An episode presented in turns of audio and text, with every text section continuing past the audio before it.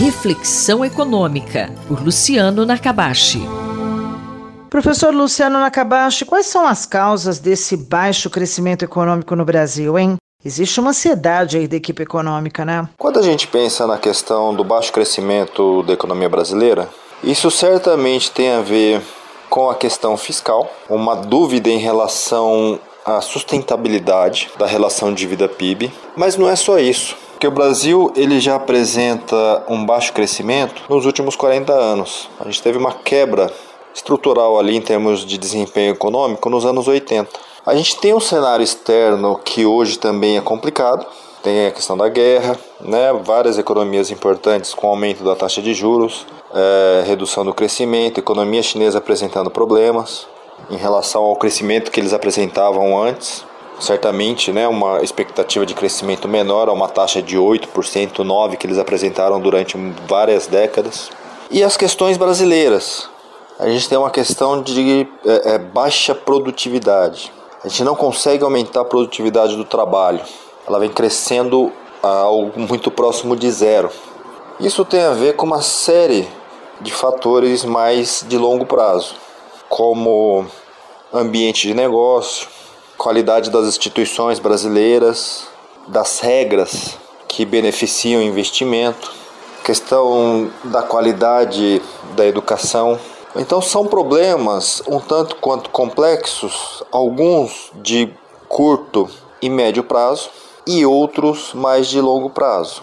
Professor Nakabashi, o que fazer para acelerar o crescimento no país? O primeiro ponto, que é mais evidente, aprovar um arcabouço fiscal que dê mais segurança, dê mais garantia que a dívida pública ela é sustentável ao longo do tempo, aprovar reformas que deem mais agilidade à economia brasileira, melhorem o ambiente de negócios, o que a reforma tributária, do jeito que está se falando, vai nessa linha.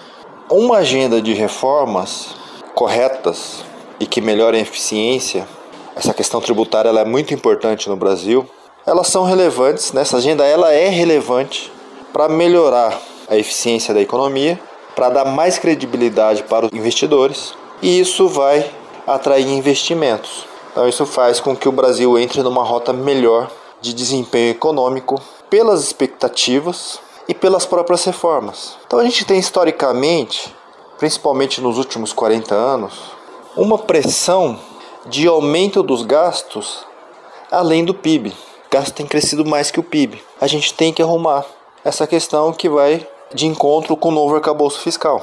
Então isso é fundamental. Né? Eu, acho que qualquer economia ela tem que é, gastar o que pode. E qualquer gasto é, é, gera impostos e isso faz com que tenha alguma ineficiência na economia. Outras questões vão ter que ser lidadas. Primeiro, controlar esse gasto com esse arcabouço fiscal, mas além do arcabouço fiscal, precisa de outras reformas para segurar gasto na economia brasileira, desvincular um pouco. Os gastos eles são muito amarrados.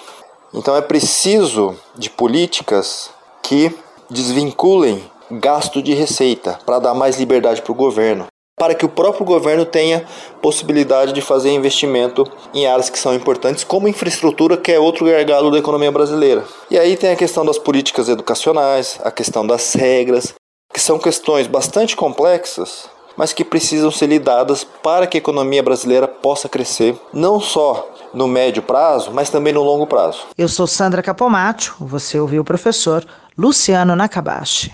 Reflexão Econômica, por Luciano Nakabashi.